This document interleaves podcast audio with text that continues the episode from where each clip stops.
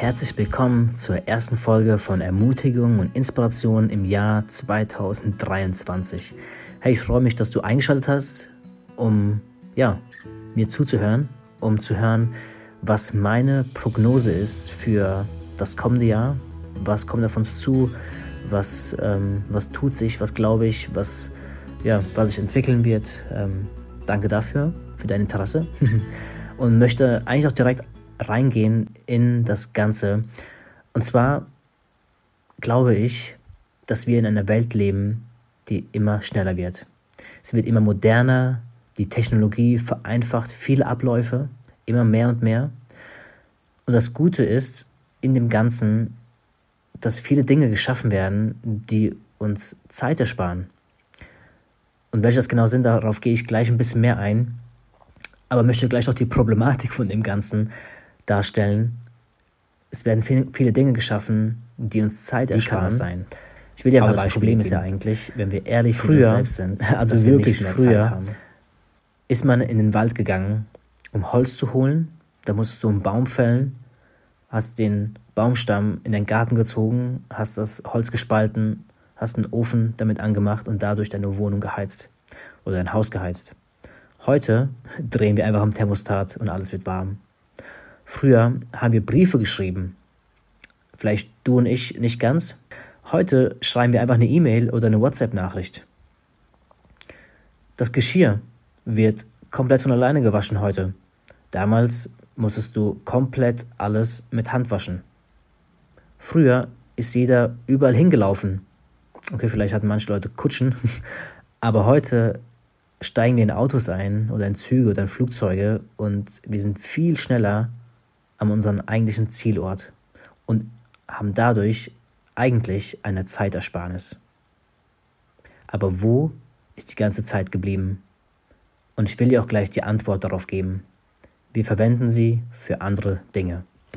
Viele von den Beispielen, die ich jetzt genannt habe, treffen auf manche von uns oder viele von uns wahrscheinlich gar nicht richtig zu, weil es für uns normal ist, die Heizung aufzudrehen, den Computer zu haben, die Waschmaschine zu bedienen oder einfach ins Auto einzusteigen.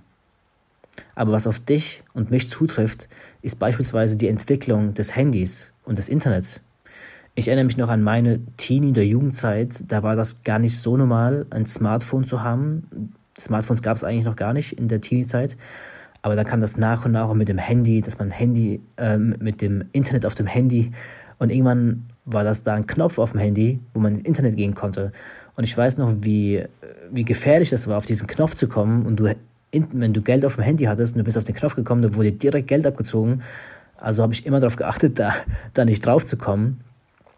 Und heute ist das ein völlig normales Ding, an meinem Handy Internet zu haben. Ich wüsste gar nicht, was ich ohne Datenvolumen machen würde. Aber früher musste ich eben diese ganzen Sachen, die ich heute am Handy kläre, ich musste den Computer dafür hochfahren ähm, musste Leute dafür persönlich treffen oder was auch immer. Also alleine in dieser Zeit, ich sage jetzt mal in den letzten ja, 20 Jahren, hat sich auch in diesem Bereich für dich und mich schon so viel getan, wo man eigentlich denkt, da müsste es doch richtig viel Zeitersparnis gegeben haben. Aber mehr Zeit haben wir trotzdem irgendwie nicht. Und wie gesagt, die Antwort ist, wir füllen die Zeit wieder und wieder mit neuem Zeug. Neulich hatte ich mal einen Abend für mich und das war irgendwie gar nicht so ganz geplant oder doch schon geplant, aber irgendwie hatte ich nicht mitbekommen, dass meine Frau in dem Abend weg ist. Und ich dachte dann im Abend, oh, dann lade ich jemand ein oder ich mache das und das. Aber dachte dann im nächsten Moment, stopp. Eigentlich wäre es doch einfach mal gut, nichts zu machen. Einfach nur nichts zu machen. Einfach nur ich allein zu sein. Vielleicht ein Buch zu lesen, Zeit mit Jesus zu verbringen. Einfach nur in der Ruhe zu bleiben. Und habe dann auch ziemlich schnell gemerkt, wie schwierig mir das gefallen ist, jetzt einfach nichts zu machen. Einfach nur ruhig zu bleiben und nicht irgendwelche Dinge zu tun. Und natürlich ist das auch nochmal persönlichkeitsabhängig, aber ich glaube, wir alle tendieren irgendwie dazu, uns einfach immer zu beschäftigen, weil wir diese Stille nicht aushalten, weil wir diese, diese Ruhe nicht aushalten. Und das wird auch eine Herausforderung im Jahr 2023 sein, wie sehr ich mich von dieser Welt beeinflussen lasse, wenn es darum geht, einfach immer Dinge machen zu müssen, nicht ruhig zu werden. Denn die Welt von außen wird dir immer irgendwelche Dinge geben, wird dir immer Angebote geben, Dinge anbieten, die du machen kannst. Und es sind auch echt coole Sachen und tolle Sachen dabei und auch Dinge, die dich weiterbringen. Aber wir müssen feststellen, dass nicht alles gut für dich ist und für mich ist. Nicht alles ist wirklich erfüllend, nicht alles gibt dir die Ruhe und die Gelassenheit, die du eigentlich am Ende des Tages brauchst. Deswegen habe ich eigentlich schon im letzten Jahr, irgendwann Anfang des Jahres, hatte ich schon damit angefangen, einfach immer mal wieder offline zu gehen. Das heißt, das Datenvolumen und das WLAN auf dem Handy auszuschalten, weil die Internetsachen einfach am meisten mich am Handy sein lassen. Ähm, ich dann einfach nur über Anrufe oder SMS erreichbar bin. Ähm, aber dann schon gemerkt habe, ich bin einfach viel weniger am Handy und dadurch viel mehr präsent auch da, wo ich gerade bin. Und muss nicht, muss nicht die ganze Zeit auf mein Handy schauen, obwohl ich doch trotzdem manchmal gemacht habe, einfach aus einem, ja, aus einer Gewohnheit. Und ich gemerkt habe, das tut mir gut und ich mir deswegen das, ja, zur Gewohnheit gemacht habe, öfter im Jahr einfach mal so Offline-Tage einzuführen, wo ich einfach mal für, für einen Tag oder für ein paar Tage einfach offline bin und mein Leben dadurch entschleunige. Und ich finde es auch spannend, was Paulus im Epheserbrief dazu sagt. Einer der Schreiber vieler Briefe in der Bibel, der sagt im Epheser 5, 15 bis 16, Gebt also sorgfältig darauf acht, wie ihr lebt Verhaltet euch nicht wie unverständige Leute, sondern verhaltet euch klug.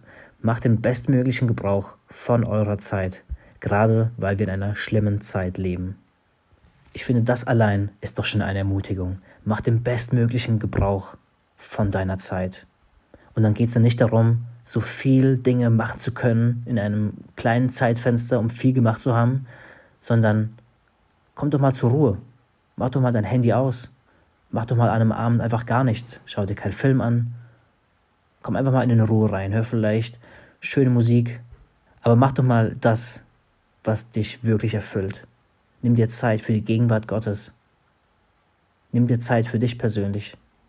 Deswegen ist meine Ermutigung für dich, nutze deine Zeit. Schau vielleicht, wo du Zeit reduzieren kannst, um zur Ruhe zu kommen, um zu entschleunigen. Denn es werden immer Möglichkeiten geben, sich zu beschäftigen. Aber was davon wirklich erfüllend ist, das musst du wissen. Und mit, diesem, mit dieser Frage beende ich das Ganze und ich hoffe, dass dich das irgendwie zum Nachdenken bringt und ich hoffe, dass du ja, dir Zeit nimmst für Ruhe, dir Zeit nimmst, ja, runterzukommen. Denn ich glaube, das brauchen wir mehr als jemals zuvor. Denn die Zeit rennt, die, alles entwickelt sich weiter und ja, wir müssen schauen, was wir mit unserer Zeit machen. Genau, das war's von mir. Ich danke dir fürs Zuhören. Wir hören uns und sehen uns vielleicht auch. Macht's gut, bis zum nächsten Mal. 我系 Andy，就。Ciao